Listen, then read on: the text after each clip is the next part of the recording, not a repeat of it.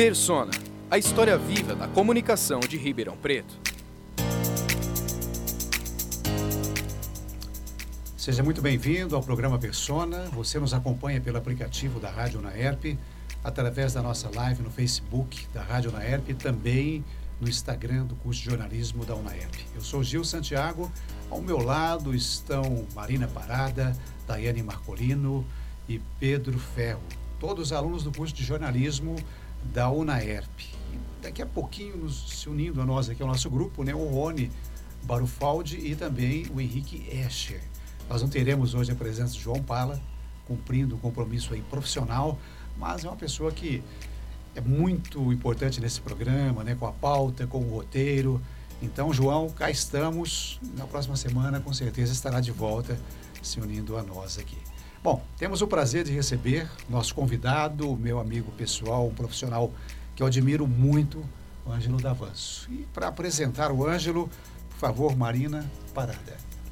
Boa noite. Uh, Ângelo Davanço é natural de Frutal, em Minas Gerais é formado em jornalismo aqui pela UNAERP e é especialista em linguagens midiáticas pelo Centro Universitário Barão de Mauá. Começou em 1989 como operador de caracteres e controlador de vídeo na IPTV Ribeirão. Trabalhou como repórter, redator e editor da Coordenadoria de Comunicação Social da Prefeitura de Ribeirão Preto e de veículos como Gazeta de Ribeirão e o Estado de São Paulo. Entre 2003 e 2004 e outubro de 2005 a outubro de 2018, esteve no jornal A Cidade, onde foi repórter, redator, coordenador de pauta e editor em diversas áreas, sendo o último editor executivo do jornal. Atualmente é jornalista freelancer, trabalhando para mídias impressas e digitais, como jornais, revistas, blogs e redes sociais. Também é fanzineiro desde 1991, sendo editor do zine A Falecida e criando, e criando outros fanzines que são revistas para fãs de um assunto em específico feita por fãs. Ângelo, seja muito bem-vindo ao Persona. Muito obrigado, boa noite, obrigado pelo convite. Um abraço ao Gil aqui, que me lembro da época de estudante aqui na UNAERP fazendo frequência universitária e é um prazer. É verdade. Aliás, o Frequência existe até hoje. Até hoje, né? Até hoje nós temos o Frequência, que é um rádio jornal, é uma revista também, né? E é essa turma que está fazendo Sim, Frequência, é responsável pela, pelo Frequência Universitária de hoje. É muito bom voltar aqui na UNEP. Daiane. Ângelo, boa tarde. Oi, boa é, tarde. Conte pra gente como foi seu primeiro contato com o jornalismo e como você chegou a Ribeirão Preto. Bom, eu cheguei a Ribeirão Preto com seis anos de idade, né? Eu nasci em Minas e a, a minha mãe era daqui, acabaram mudando para cá, então eu fiz toda a minha, a minha formação é, aqui em Ribeirão Preto, né? Escolar, eu estudei no, no Dom Luiz do Amaral Mouzinho a, a vida toda. É, e foi na, no, no Mouzinho, lá no primeiro, segundo colegial, tinha eleições para Grêmio Livre, né? O que seria o centro acadêmico aqui da, da faculdade. É, e a gente tinha uma chapa lá para concorrer e eu era o responsável por fazer a, a, divulgação, né? Por fazer o jornalzinho do Grêmio Livre. Então, nesse momento, assim, já sempre escrevendo, né? É, os embates lá com a diretoria da escola, aquela coisa de, de querer, através do texto, é, mudar alguma coisa. Então, foi ali, ali que surgiu essa, essa identificação com o jornalismo e eu não tive dúvidas. Quando eu saí do terceiro colegial, eu falei, ah, eu vou fazer jornalismo, que é aquilo que eu gostaria de fazer mesmo.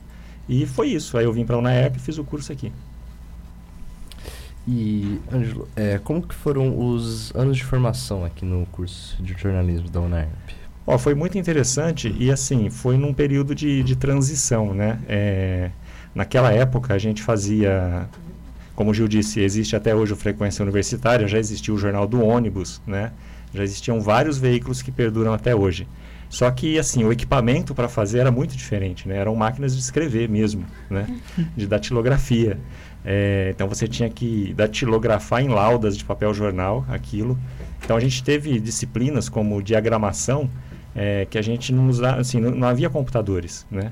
A gente fazia o curso de fotografia, era na película. Então, tinha um laboratório muito grande aqui, perto ali do, do Teatro Vassano Vacarini, que a gente aprendia a revelar filme mesmo, né? lá na, naquele, naquela luz avermelhada, a gente revelava. Então, assim, foi E eu sempre gostei dessa, apesar da tecnologia depois vir para facilitar muito, eu sempre gostei dessa coisa manual, dessa coisa artesanal. Tanto que depois eu fui fazer fanzine, né? Mas é, isso de você é, manipular um filme, sabe? De você datilografar ali o texto, é, depois você pegar todas as ferramentas de diagramação, como réguas, para poder calcular o espaço de um jornal. É, você aprende mesmo é, como que é o, o, o jornalismo na, na, sua essência, né? De, de montar é, letrinha por letrinha, não lógico como aconteceu lá atrás com linotipo nem nada. Mas assim, é um trabalho realmente artesanal. E que o tempo trabalhava a favor, né? É, hoje é tudo muito rápido, muito acelerado, a pesquisa, a, redigir. Mas não, na, na, época da formação você tinha um tempo maior para assimilar a informação. Não existia, imagina, é, vocês podem acreditar, mas a gente viveu numa época que não tinha Google, não tinha nada, né? Então você tinha que sair à caça, você tinha que entrevistar as pessoas, você tinha que fazer, assim, era na raça. É, então esse período de formação foi bem interessante. E depois veio toda a transformação, a modernidade, que assim é ótima, né?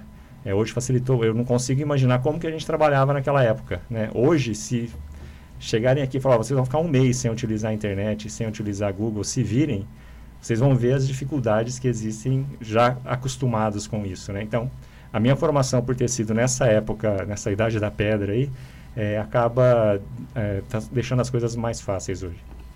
A gente está recebendo aqui também agora o Henrique Escher. Bem-vindo, Henrique. Por favor, sua pergunta. Boa noite, Boa Ângelo. Noite. Prazer em te conhecer. Prazer, Boa noite a todos os ouvintes. É, Ângelo, eu gostaria de perguntar sobre o início da sua carreira. Foi em 89, certo? Você começou na EPTV Ribeirão uhum. como operador de GC e controlador de vídeo. Mas como repórter e apresentador, você começou na Rádio Tropical AM uhum. em 95 Sim. depois. É, conte para nós como foi o início da sua carreira jornalística na rádio e as maiores dificuldades que você enfrentou naquela época. Então, é, não, na, na época da TV Ribeirão ainda o nome, né? É, na época eu comecei como estagiário aqui, como aluno do, do jornalismo da UNAERP, mas não na redação, eu fui na parte técnica. Então eu fui operador de caracteres, que é aquele cara que fica escrevendo as letrinhas quando aparece o nome do entrevistado, né? E eu costumo dizer que eu aprendi a digitar muito ali, porque é mais ou menos ao vivo, né? É, aparece que assim, eles fecham o jornal, fechavam, né, na época, muito em cima da hora. Então vinham as laudas é, xerocadas para você digitar todos os nomes de quem ia aparecer no, no jornal. Então, assim, foi muito, aprendi a digitar muito rápido, né? E sem olhar, ficava digitando enlouquecidamente. É, mas aí eu fiz esse estágio, eu fiquei na época cinco anos como estagiário e contratado na parte técnica da, da TV. Aí, infelizmente, eu não tive, me formei, né, em 92, mas não tive, infelizmente, a oportunidade de trabalhar no jornalismo da TV Ribeirão naquela época. Então, eu saí, porque houve essa, essa uma oportunidade na Rádio Tropical Jovem Pan. A Rádio Tropical ficava ali na 13 de maio e era retransmissora da Jovem Pan AM. É, e eu fiquei lá, acredito que uns dois anos, e foi muito interessante, porque aí é, eu aprendi a fazer rádio, né? Eu era repórter de rua e quem apresentava um programa, tinha o, o, equivalente ao Jornal da Manhã da Jovem Pan, tinha aqui também a sua versão local. E o Carlinhos Caparelli era o apresentador, e a gente, eu chegava cedo, umas sete horas, sete e meia lá, lia a Folha, lia o Estadão e não conversava nada com ele, né? Ia para a rua, eu e o Odenir, o motorista um golzinho branco, e ficava lá na rua. Aí o Carlinhos, ele, ele começava o programa, bom dia, né? Aquela coisa toda, e me chamava da rua e começava, ele via que eu estava lendo a Folha, todo dia eu ficava lendo, e começava a me perguntar de assuntos que tinham sido publicados na Folha, sem combinar nada, né?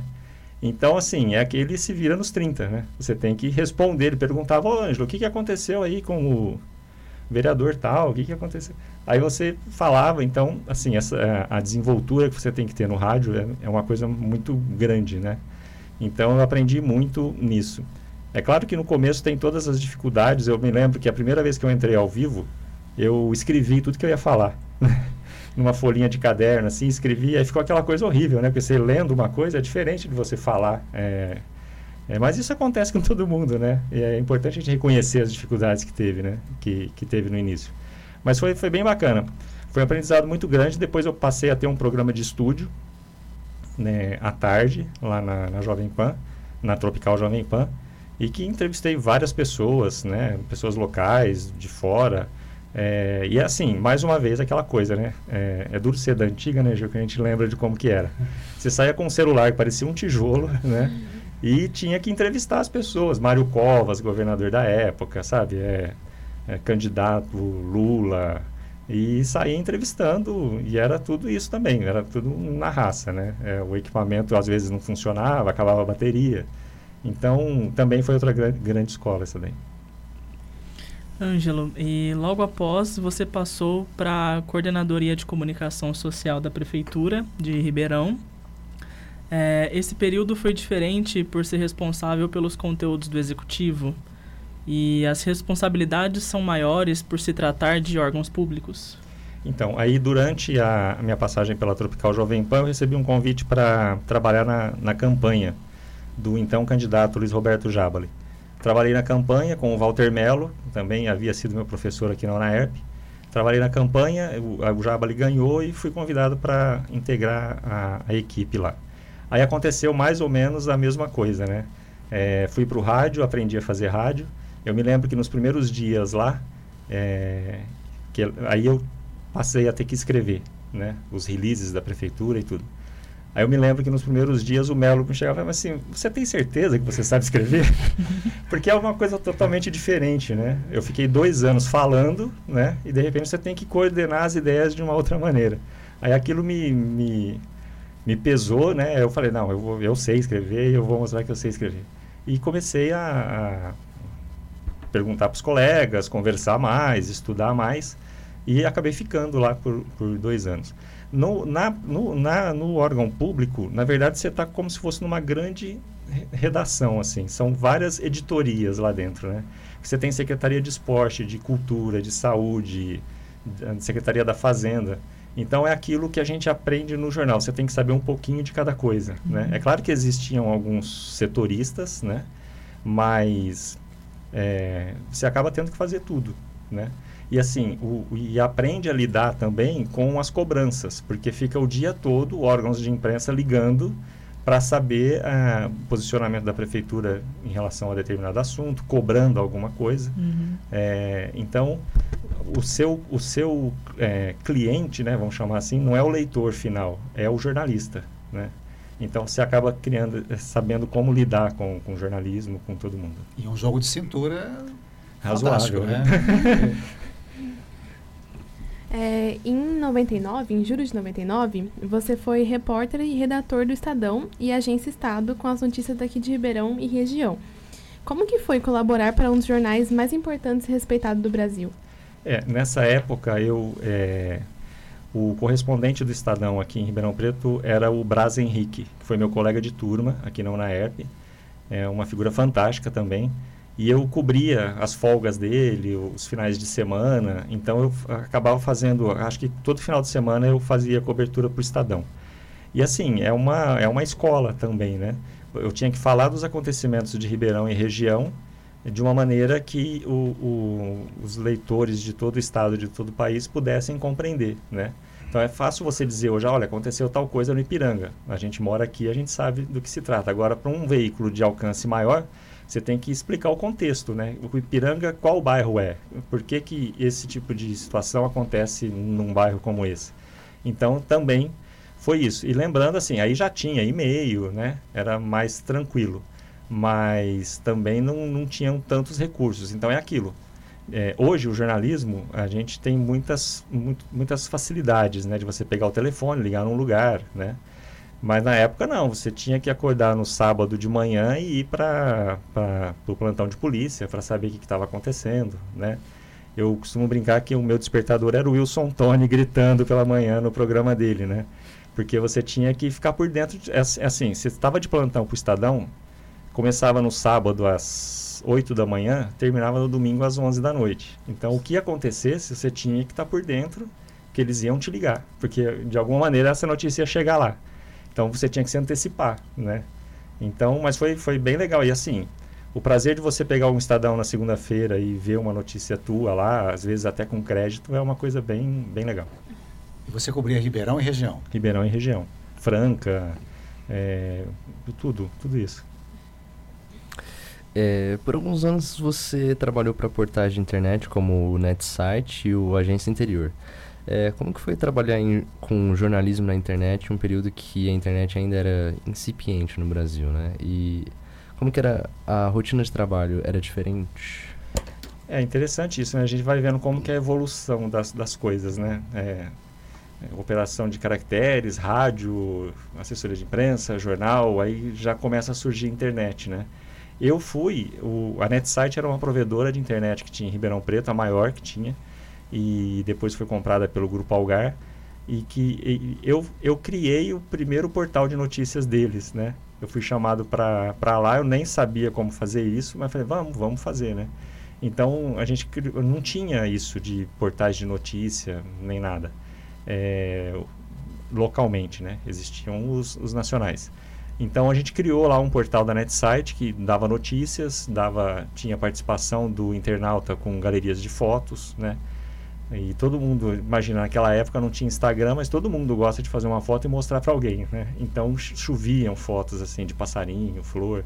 Então a gente criava a galeria NetSite.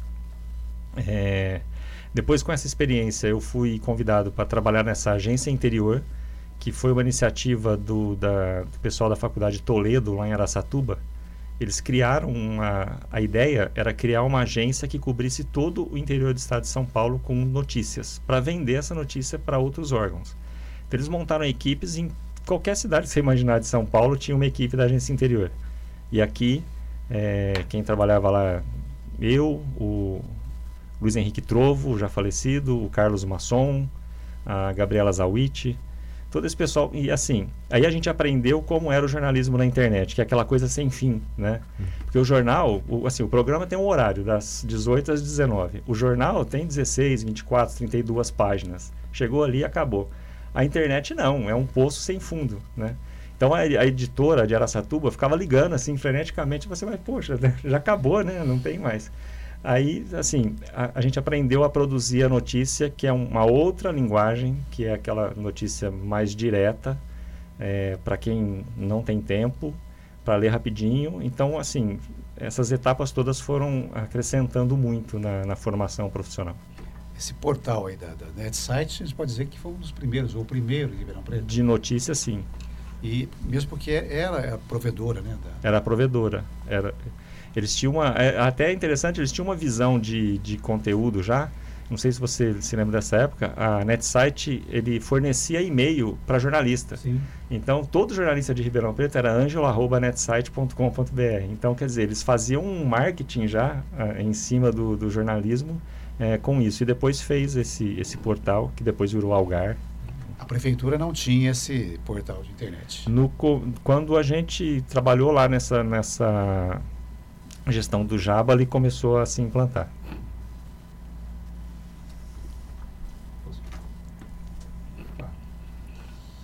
É, Ângelo, de 2003 a 2004, você trabalhou no jornal A Cidade como repórter e redator. Uhum. De 2004 a 2005, na Gazeta Ribeirão, como editor. Eu queria perguntar como foram essas primeiras é, passagens pela mídia impressa. Uhum. Então, no Jornal da Cidade, essa primeira experiência foi bem interessante, que na época eu... eu é, bom, a agência interior encerrou as atividades porque o, o, o, dono, da, o reitor da universidade, da Faculdade de Toledo, e que era o dono, ele acabou falecendo e a família não tocou para frente o, o, projeto e acabou é, sendo encerrado. Aí eu fui, resolvi empreender, fui abrir uma assessoria de imprensa. Aí comecei a ir atrás de clientes, aquela coisa toda que a gente sabe. E aí eu, eu tinha um escritório ali no edifício de Ederixen, bem no centrão de Ribeirão, é, em cima da esquina da Única. E aí eu ia levar, então tinha isso também. Você, você fazia um release, você tinha que levar lá na redação, né? É, se possível num disquete. Então eu ia muito lá levar releases dos meus clientes no Jornal A Cidade. E sempre o seu Juraci, o Jura, que era da família Orestes Lopes de Camargo, ele estava por lá. E um dia ele perguntou: ô rapaz, o que, que você faz? Você fala: Eu sou jornalista, faço assessoria. Assim, você não quer vir trabalhar aqui com a gente? Eu, disse, ah, eu até venho, mas é, eu tenho o meu negócio. Não, não se preocupe, trabalha lá no seu escritório, escreve pra gente e traz aqui. Falei, ah, tá bom. Aí eu fiz, mas acabou não durando muito, porque começou a conflitar com o que eu estava o que eu fazendo. Aí como todo empreendedor, eu, eu encerrei minhas atividades né, com assessoria de imprensa e surgiu a oportunidade da Gazeta de Ribeirão, que é um jornal que veio de Campinas, né, do grupo Hack, e abriu aqui. Ele era primeira, primeiramente é, semanal, né? Aí, assim, foi muito interessante que formou uma equipe muito, muito coesa, assim. O editor era o Rubens Aidan, que tem uma história fantástica aí na, na, televisão e no jornalismo impresso. A gente tinha o Luiz Augusto Michelazzo, que é um outro veterano do jornalismo. O Luiz Henrique Trovo, que trabalhou comigo na agência interior. Aí tinha eu e tinha o Lelis Caldeira, que é também um jornalista, que agora enveredou para o campo do, da publicidade e do marketing. Mas assim, era um jornal semanal, então tinha bastante tempo para pensar, para fazer e não adiantava brigar com o factual, né? Um jornal semanal você não vai conseguir falar do acidente que teve ontem. Então a gente fazia matérias especiais, descobria personagens, descobria locais de Ribeirão. Então foi foi bem interessante. Depois a Gazeta virou, ela saía duas vezes por semana e mas aí um, ocorreu uma série de divergências, né, com Campinas e aí abriu em Piracicaba também. É, bom, eu acabei saindo para entrar no jornal A Cidade a convite do MAC, do Delci Mac Cruz, que estava lá como editor. E aí eu entrei na cidade e fiquei um tempão. Uh, Ângelo, é, mais recentemente, em é, outubro de 2005 a outubro de 2018, durante 13 anos você esteve em sua segunda e última passagem pelo jornal A Cidade. E durante esse período você foi editor em diversas áreas, como de suplementos, Brasil e Mundo e praças, juntamente com o extinto jornal Tribuna Impressa de Araraquara. Passar por tantas áreas e editorias diferentes do jornalismo agregou ainda mais experiência à sua carreira? Muito. Assim, eu comecei no Jornal Cidade como repórter, né? É, e dali um tempo eu já já estava como editor, não, não, vou me lembrar a primeira área que eu editei, mas deve ter sido cidades, né?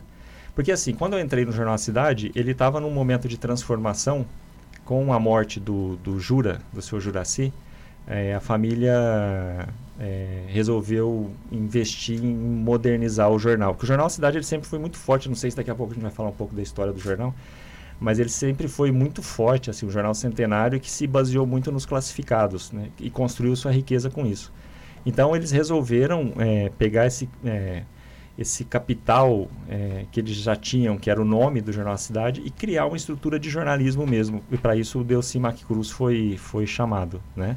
Então, naquela primeira passagem que eu tive no Jornal da Cidade, eram assim, dois repórteres e um editor, né, para fazer tudo. Que era na época o Nicola Tornatori e o, Elinho, o Hélio Pelissari. E depois não, já começou a se criar editorias, né, criar é, cadernos. É, então eu peguei nessa época, eu já virei editor nessa época. Aí veio o grupo EPTV e entrou, comprou 50% primeiro e depois adquiriu por, por completo. E aí que houve um investimento maciço mesmo, de se contratar pessoal, de criar mais cadernos, de, de aí comprou Tribuna Impressa de Araraquara. Então aí eu fui passando por diversas editorias. A que eu mais fiquei foi Cultura, que é uma área que eu hum, circulo bem. Então eu fiquei no caderno C, eu acho que desses 13 anos eu devo ter ficado uns 6 anos no, no caderno C. É... Aí veio essa aquisição do Tribuna Araraquara e houve a questão que eles chamam de sinergia, né? É, se você está criando um conteúdo para Ribeirão, por que não usar esse conteúdo também em Araraquara, né? Uhum. desde que ele seja comum às duas cidades? Então eu fiquei responsável por isso, né? Por saber qual material daqui poderia ser utilizado lá e vice-versa, né? O que trazer de lá para cá. Fiquei nisso uns, uns, dois anos. Aí depois voltei a editar cidades, política, economia. Lá, lá no começo eu, eu fazia, além de editar, eu fazia a capa e eram, eram momentos bem diferentes, assim você ficava até duas horas da manhã para fechar a capa. Era um, um, outro tipo de jornalismo. Né? Depois virou uma indústria mesmo, com horários. A gráfica precisa rodar, precisa, o motoqueiro precisa estar com o jornal na hora certa para entregar na casa do assinante na hora certa. É, então foi, foi modificando. E por último, agora eu é, cheguei a esse cargo de editor executivo, que é pensar o jornal, né? Uhum. pensar como um todo. E, assim, pensar numa época difícil, né? Uma época de crise do jornalismo, de crise econômica. É, então, mas assim, é, foi, foi bem gratificante e, claro, trouxe uma experiência completa, né? De, eu fiz até revisão no jornal, né? Quando, quando o revisor faltava, então você faz tudo, né? Você faz a pauta, é, faz a, a reportagem, a, edita, a revisão, é, você domina o processo todo. E, Ângelo, como que era normalmente o feedback do, do leitor da, da cidade em relação às reportagens produzidas e veiculadas no jornal? Então, o feedback ele, ele começou a aumentar com a questão da internet, né? Que se tornou muito mais fácil as pessoas entrarem em contato com, com quem produz notícia, né? É, e aí a gente entra num campo muito, muito perigoso, né? Porque aí entra muita emoção nessa questão política. Então as pessoas, hoje a gente vê comentários de, de Facebook, assim, até em contas pessoais, nós, é uma coisa muito destrutiva, né? As pessoas querem mais destruir do que avaliar bem aquela notícia. Então, e parece que é um diálogo assim, de, de, de surdo, né? Porque a pessoa fala, fala, você tenta argumentar, ela não entende, né? Então, é, aí a gente chega nisso, essa questão do feedback, é se o, quando o leitor ele encampa um veículo de comunicação como sendo um veículo importante para ele, eu acho que o veículo se fortalece. A partir do momento que o leitor ele começa a deixar de lado, aí ele enfraquece. E aí com sucessivas crises de modelo de negócio, crise econômica, é, crise de, de como se posicionar no mercado, aí chega num momento que fica insustentável mesmo. Mas assim, o feedback. É claro que o jornalismo é, é engraçado porque parece que todo mundo é jornalista, né? Todo mundo sabe como escrever, como dar uma notícia e não, não entende como que funciona a produção daquela notícia, né? E às vezes chega até a faltar o, o, o respeito, né? É, da pessoa. É, que são profissionais, né? Estão ali trabalhando, é o trabalho da pessoa. E dizer que você fez um trabalho, ah, você, é, você está mentindo, isso é uma ofensa, né? A pessoa não sabe como que foi feito aquele trabalho. É, Ano passado, é, em outubro de 2018, é, a cidade encerrou suas atividades, né, com mais de 100 anos de existência. 113. 113, olha. E desde o início da década é, existia a ameaça de que fosse o fim do papel e das mídias impressas. E como vocês, dentro da redação, é, lidavam com essa situação nos últimos anos do jornal? É uma situação bastante complicada, porque, assim, imagina, você sai para trabalhar todos os dias e não sabe se aquele dia vai ser o último ou não, né? Porque é aquilo que você disse, há, cerca de oito anos já vinha, né, acumulando exemplos de que as coisas não, não iam bem. Aí eu queria fazer só um, um, um paralelo aqui. Eu falei disso do leitor abraçar o seu, o seu veículo, né? A gente está falando de um jornal de 113 anos. Imagina, esse jornal passou por uma, uma quebra mundial da Bolsa de Valores em 1929, que quebrou o mundo. Esse jornal já existia e continuou. Né? Passou por duas guerras mundiais, a primeira e a segunda, que trouxe consequências, embora a gente esteja aqui no Brasil, a guerra foi na Europa, mas trouxe consequências para o mundo todo. Passou por duas ditaduras. Nos anos 30, o, o, os partidários do Vargas, eles é, empastelaram o jornal, que é o seguinte, eles invadiram o jornal, a cidade, pegaram toda a coleção, jogaram no meio da, do meio da rua e colocaram fogo, né? Então, hoje, nos arquivos do Jornal da Cidade, não tem um período dos anos 30. Passou pela ditadura dos, dos militares aí nos anos 60. É, é, enfim, eu estou querendo dizer isso. Um jornal que se manteve, apesar de, de, de tantas crises, de tantas dificuldades. E, e dois paralelos. Aí quando chega uma revolução tecnológica como essa, é para a gente entender que isso é muito rápido, né? É mais rápido que duas guerras, né? Do que qualquer crise, qualquer ditadura. As coisas mudam muito rapidamente. Então a gente tem que ficar atento. E a outra coisa é a questão do leitor. É, eu faço um paralelo também com essa questão de videolocadora. Agora já não existe mais nenhuma videolocadora em Ribeirão. Mas quando fechava alguma locadora, é, as pessoas corriam lá para comprar aqueles filmes baratinhos, né? Uhum. E ficava aquela lamentação, nossa, que pena, fechou a locadora. Só que essas, há quanto tempo essas pessoas não iam mais lá alocar um filme e pirateavam, né? Então é uma, uma hipocrisia muito grande, né? Então às vezes as pessoas, ah, mas o jornal fechou. Há quanto tempo ela não lia um jornal, né? E se contentava em ler algumas notícias na internet só. Então, quer dizer, é, eu costumo dizer, na época, eu, eu dei uma entrevista para uma aluna de graduação de uma outra faculdade, que eu falei isso, assim, não, o jornal está firme, ele aguentou duas guerras, aguentou duas ditaduras, ele vai aguentar mais essa também. Só que é aquilo que eu falei, a evolução tecnológica muito rápida, que, assim, acaba pegando, a cada dia nos surpreende cada vez mais, e quando o leitor se afasta. Se o leitor se afastou, aí ninguém segura. Boa noite, Boa Ângelo. Noite. É prazer falar contigo, sou o Rony. É, conta pra gente como que foi a tomada de decisão de produzir a última edição do jornal no ano passado. Como que foram esses momentos finais do jornal? Olha, é é, já vinha alguma, algumas ações já vinham, já vinham mostrando que algo ia acontecer. É, o jornal, numa época, ele passou a circular, ele não circulava às segundas-feiras, ele começou a circular às segundas. Aí chegou um determinado momento que ele parou de circular às segundas. Aí ele era standard, aquele formatão grande. Aí ele já diminuiu uhum. o seu tamanho. É... Aí depois ele fez a, a super edição de final de semana, que era uma edição que contemplava sábado e domingo. Então eram todos sinais de que as coisas não iam bem. É, até eu me lembro de uma, de uma passagem teve uma época que a gente teve que começar a reduzir números de páginas e precisamos tirar a programação de cinema, né? Porque a programação de cinema é algo que você entra na internet hoje e o Google te oferece, né? Então a gente tirou a programação de cinema. Eu me lembro que uma leitora ligou lá para saber por que ela nem queria reclamar, ela queria saber por quê.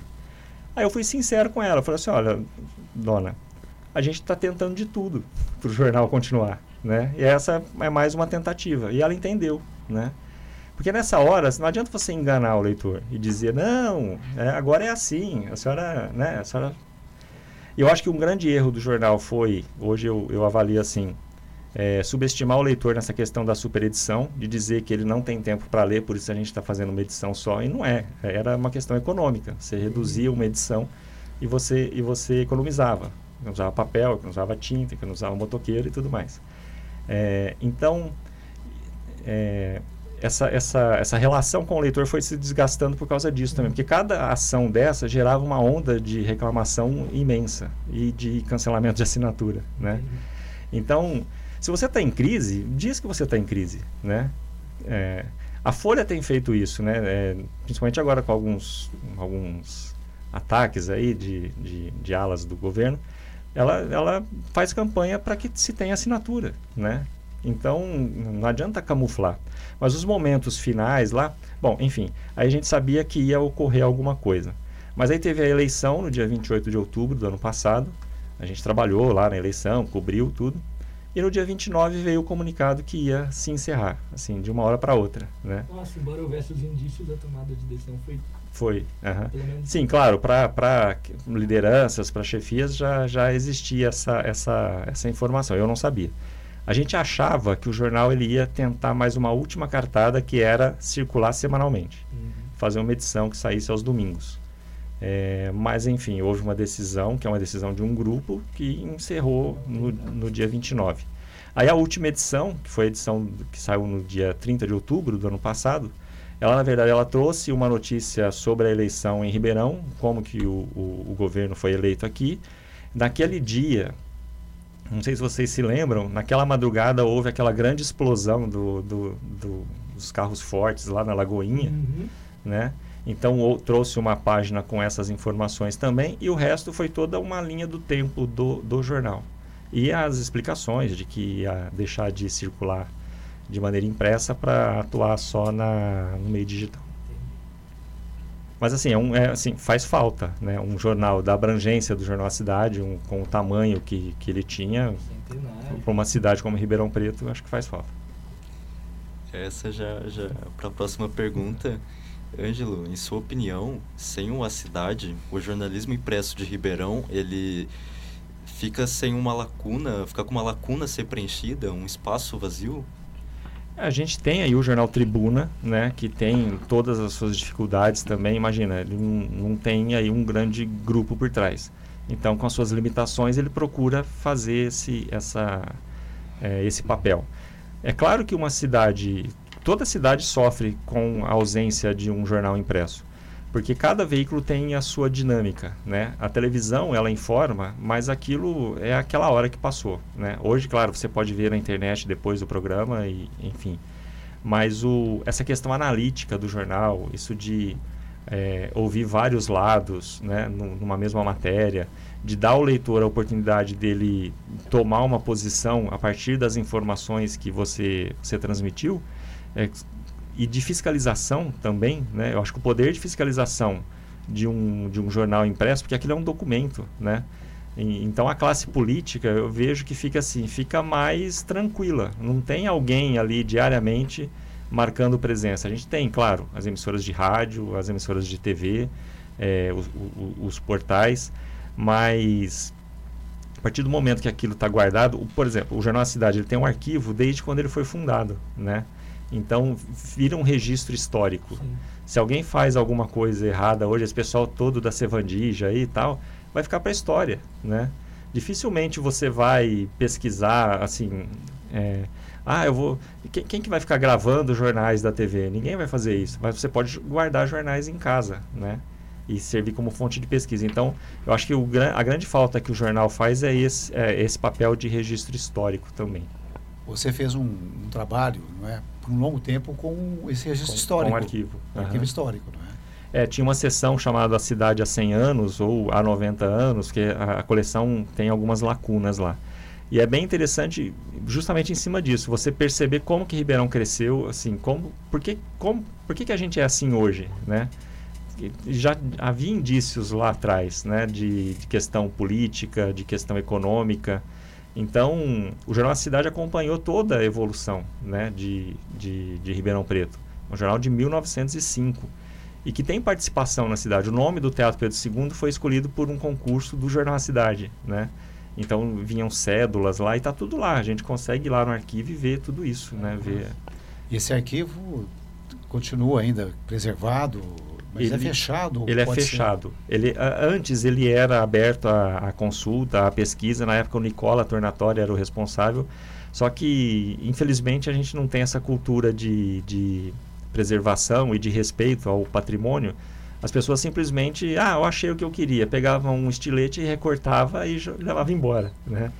Então, aí fechou-se o acesso. Aí só ficou aberto para pesquisadores, aí ficou uma coisa mais, mais difícil para se acessar. É, hoje em dia, com a tecnologia, a gente tem acesso à informação muito mais rápido, né? Uhum. Então, qual a análise que você faz desse crescimento da gente procurar consumir informação na internet e nas mídias sociais?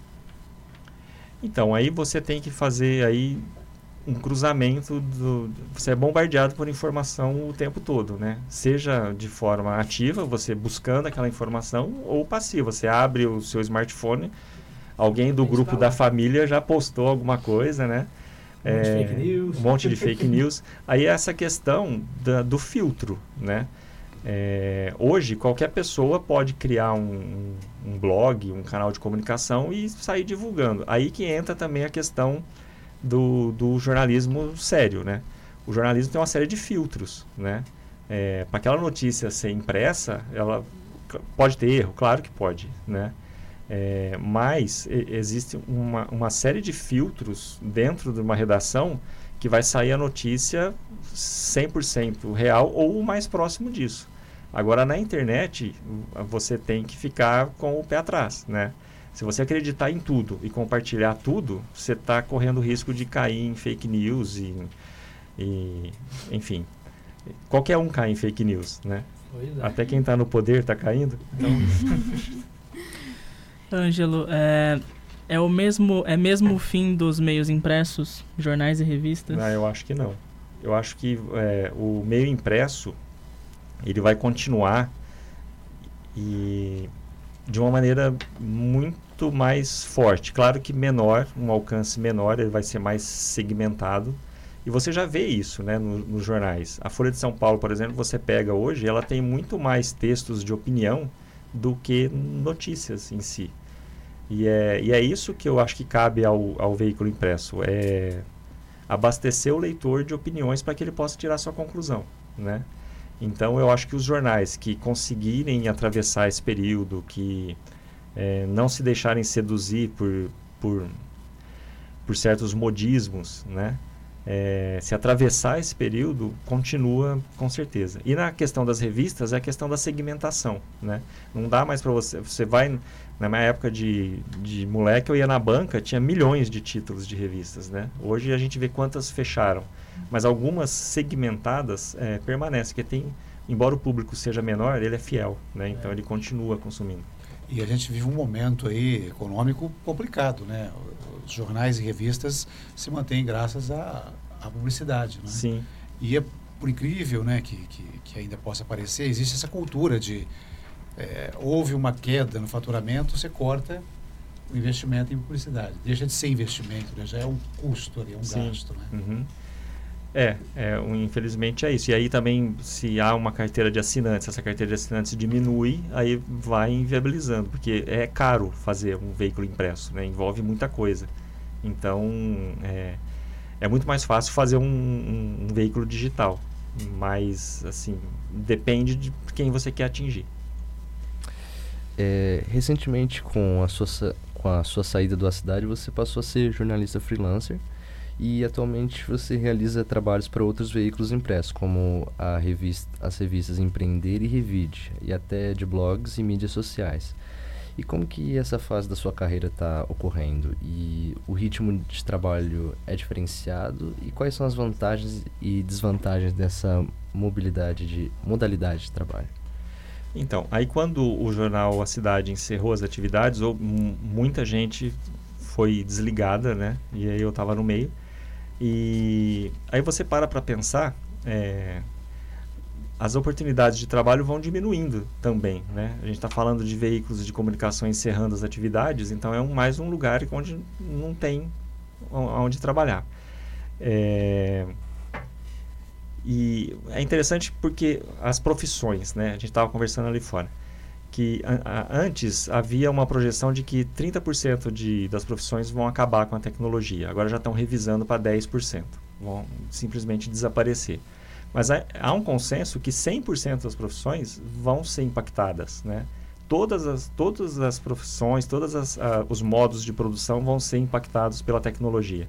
Então, cabe a gente é, avaliar dentro da nossa profissão como que isso vai acontecer, né? Ficar atento, ver que caminho que, que as coisas estão tomando, né? Então, quando houve aí a, o, o, encerramento do jornal, foi engraçado que na, no, na, na, mesma noite eu recebi uma ligação do Inácio Loyola Brandão, que é um escritor, foi para a Academia de Letras agora, e ele é engraçado que ele me chamava de meu editor, porque ele mandava os textos para o jornal, que ele publicava no Jornal Cidade, e eu que editava, né? Uhum. E eu fiz uma ligação muito forte com ele por causa dos fanzines, e ele me ligou, né? Falei, poxa, o Inácio me ligando, né? Aí ele falou assim, ó, fique tranquilo, porque jornalista que não tem ou um processo ou uma demissão nas costas não é jornalista. Então eu já fiquei mais tranquilo, né? É. E vamos falar, de, vamos agora se abrir o espaço, vamos, vamos, mudar um pouquinho de assunto, falar de fanzine, começar a falar do fanzine, né? Então, Ângelo, com relação aos fanzines, conta pra gente como que surgiu essa paixão pela confecções dessas publicações? Então, foi ainda aqui na, na UNAERP, né? Cursando jornalismo. E Fanzine é assim, não sei se vocês sabem o que é, mas é uma revista alternativa, né? É uma, ela é totalmente artesanal. Se a gente fala do fim do, do impresso, imagine do fanzine, né? É, que é feita por uma única pessoa ou por um grupo pequeno. Então eu, eu conhecia algumas coisas de fanzine ligado à música naquela época, é, que vinham de São Paulo, e aí eu olhava aqui e falava, ah, mas isso eu dou conta de fazer também, né? Acho que isso daí é legal de fazer. Então, em 89, eu acho, eu e o José Luiz Gomes, que depois ele fez jornalismo aqui também, já faleceu, a gente se uniu para fazer o nosso fanzine com o Milton Bilar Monteiro, que é um, era estudante de engenharia elétrica na época, então a gente fez um, o fanzine A Falecida. Foi lançado aqui na UNAERP, em 1 de julho de 91. E, e por que fazer o fanzine? Não tinha internet, não tinha nada. O que a gente sabia de cultura vinha ou pela revista Bis, que já não existe mais também, ou pela Folha Ilustrada, né? Então, só que assim, a gente gostava de algumas coisas que não chegavam em Ribeirão, em termos de escritores, de músicos, de, de quadrinistas, né? Então, a gente queria falar sobre esses artistas, queria ler sobre esses artistas e não lia. Então, estou falando de Charles Bukowski, estou falando de Frank Zappa, Bukowski na literatura, Frank Zappa na música, Robert Crumb nos, quadrinhos, né? E mesmo os nacionais, George Maltner, né? Laerte, esse pessoal todo. Então, a gente queria ler sobre isso e não conseguia. Aí, a gente queria falar para as pessoas que a gente gostava desse, desse, dessa turma aí. Ah, então vamos fazer um fanzine, né? Aí o primeiro número da falecida, a gente marcou um show aqui no, no Teatro Bassano Vacarini com alguns amigos da faculdade, que na época tinham outro nome a banda, mas que hoje é uma banda chamada Motor Mama, que faz sucesso aí na região. É, a, primeira, a primeira edição da falecida foi totalmente datilografada, né, em tiras de papel e depois coladas em, no papel com cola Prit.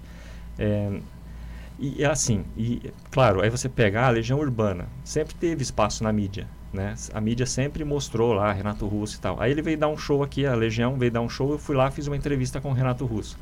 Só que aí a gente falou não de Legião Urbana, a gente falou de política, de cinema, né? Ele contou que ele perdeu dinheiro com o Collor lá, que garfou a poupança. Então, assim, é, e é o tipo de assunto que a grande imprensa não ia abrir espaço para ele. A grande imprensa tem um espaço para falar do, do, último disco, do próximo show, né? Imagina que as preferências do cinema do Renato Russo. E a gente falou sobre isso. Então, o fanzine é uma maneira de você falar de outros assuntos, mesmo que seja desse pessoal que já está presente na mídia. Pelo menos isso é o que a gente sempre fez. E de jogar luz também para alguns nomes que as pessoas não conheciam. Que legal. Você fala, falou da Bisa aí, cara.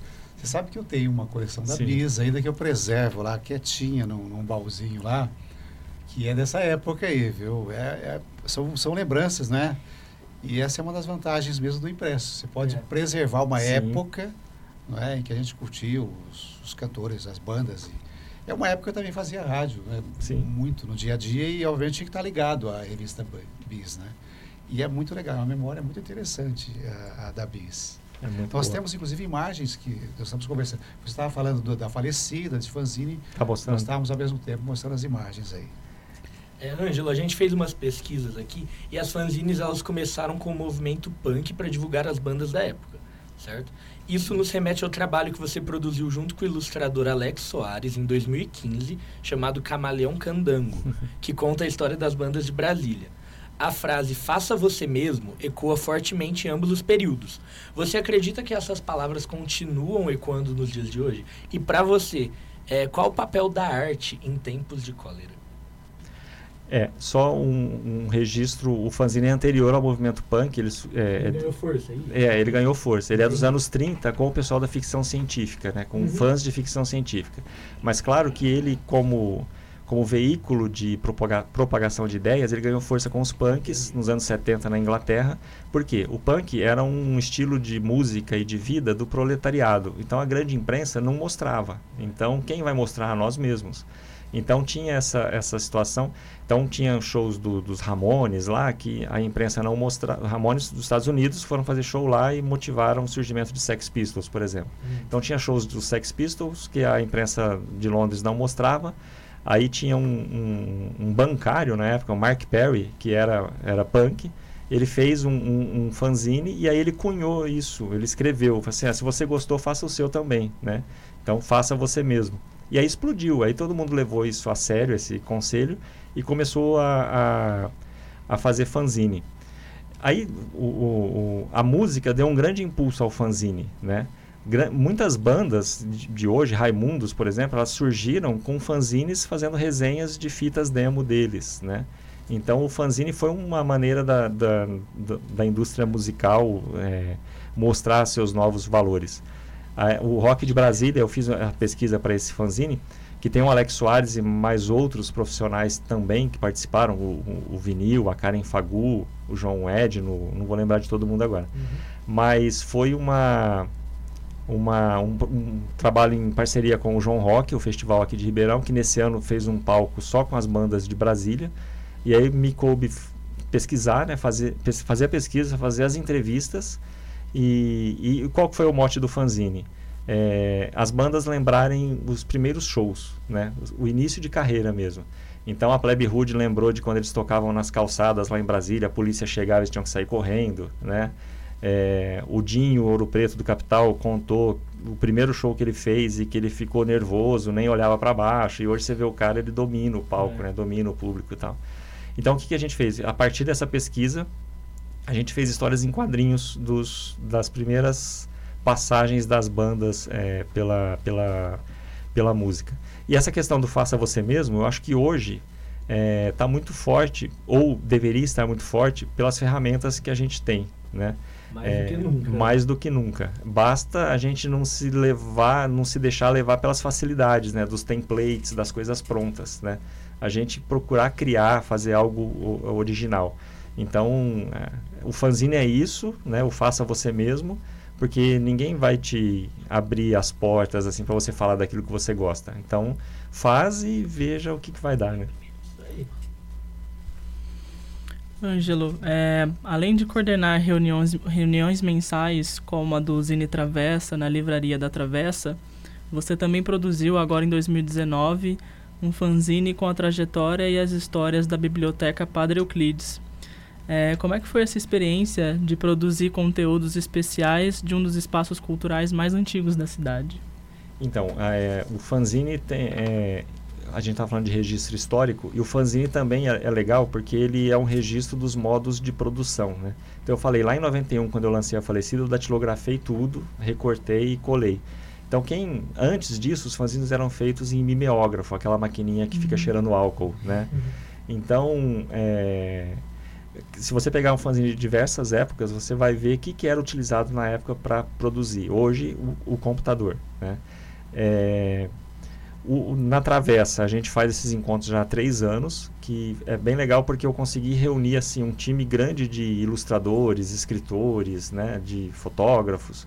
Então a gente escolhe um tema por mês e faz um fanzine sobre aquele tema. Então já teve Van Gogh, Donald Trump, Batman, Beatles, Copa uhum. do Mundo, a revista MED, o último agora, né, foi sobre isso. E a Biblioteca Padre Euclides é, foi um, um, um, convite do Encontros Pluris, lá da, da Faculdade Moral Lacerda, para que eu falasse sobre fanzine. Aí eu falei, ah, já que a gente vai falar sobre fanzine, vamos fazer um fanzine, né, sobre a história da biblioteca. Então aconteceu assim, foi uma palestra e oficina. Então várias pessoas que nunca tinham feito fanzine na vida apareceram e a ideia foi contar fragmentos. Claro que não é uma coisa que conta em 100% da história da biblioteca, mas fragmentos da história. Então, por exemplo, o Alberto Santos Dumont, que passou a infância em Ribeirão, ele em algum momento frequentou a biblioteca Padre Euclides. Claro que ela não era como ela é hoje lá no prédio, uhum. né? É, então, uma pessoa fez um, um cartoon que era o, um, um jovem já com aquele chapelão do Santos Dumont, né, olhando para cima assim, e alguém comentando assim, ah, o Alberto está sempre voando, né? então, quer dizer, é, o, o, legal da arte é isso, né? Você contar a história de uma outra maneira, né? Você, é, e aí a gente registrou isso, ah, o Santos Dumont já passou por lá. Muitas pessoas usaram a característica da arquitetura, se você passar por fora do, do edifício onde está a biblioteca, ela tem lá uns elementos todos vazados assim de uhum. concreto então, muitas pessoas fizeram quadrinhos utilizando esse elemento. Então, quer dizer, é, é o olhar de cada um sobre um, um bem nosso, né? um patrimônio nosso. Uhum. E quais as próximas atividades programadas para o fanzine? Então, é, continua na Livraria da Travessa. A gente tem um trabalho também junto à Feira do Livro, já há uns cinco anos, já que foi que nesse ano se intensificou muito que a gente fez um projeto que mobilizou 1.200 alunos da rede estadual de ensino para produzir fanzines, né? Então, eu acredito que tenha sido o maior projeto de fanzine do país aí em escola pública. É, então, os próximos passos, assim, é continuar fazendo os encontros lá da, da Livraria da Travessa. Está chegando o momento dos 30 anos do fanzine A Falecida. E aí eu quero fazer um, um, umas edições especiais e quem sabe até é, é, reunir as entrevistas que eu fiz num, num livro, né? Eu entrevistei todo esse pessoal da época do, do rock, do auge do rock nacional, eu entrevistei Titãs, Paralamas, é, o, todo mundo do blues que vê em Ribeirão, os artistas internacionais. Então, Ira, Marcelo Nova, dá para contar muitas histórias, né? Então, os próximos passos são esses mesmo. Quando? Os 30, os 30 anos, quando que vai em, ser? É, da, é, em 2021. 2021.